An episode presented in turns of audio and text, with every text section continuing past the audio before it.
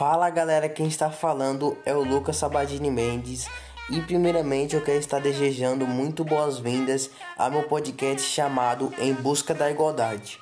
E hoje a gente vai estar falando sobre o preconceito, um assunto muito importante, só que eu vou estar falando sobre o preconceito financeiro mais especificamente. Então fiquem com o podcast.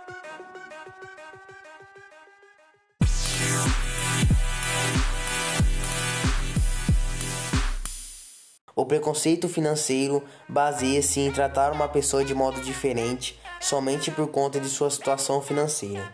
Talvez pessoas com classe mais alta que têm situação financeira melhores se achem superiores às outras só por conta que têm mais acesso à renda ou por conta que têm mais propriedades.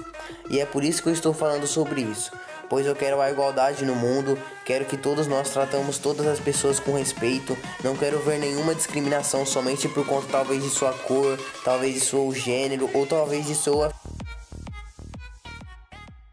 situação financeira. Esse foi o podcast. Muito obrigado a todos que chegaram até o final. É isso, tamo junto, é nós.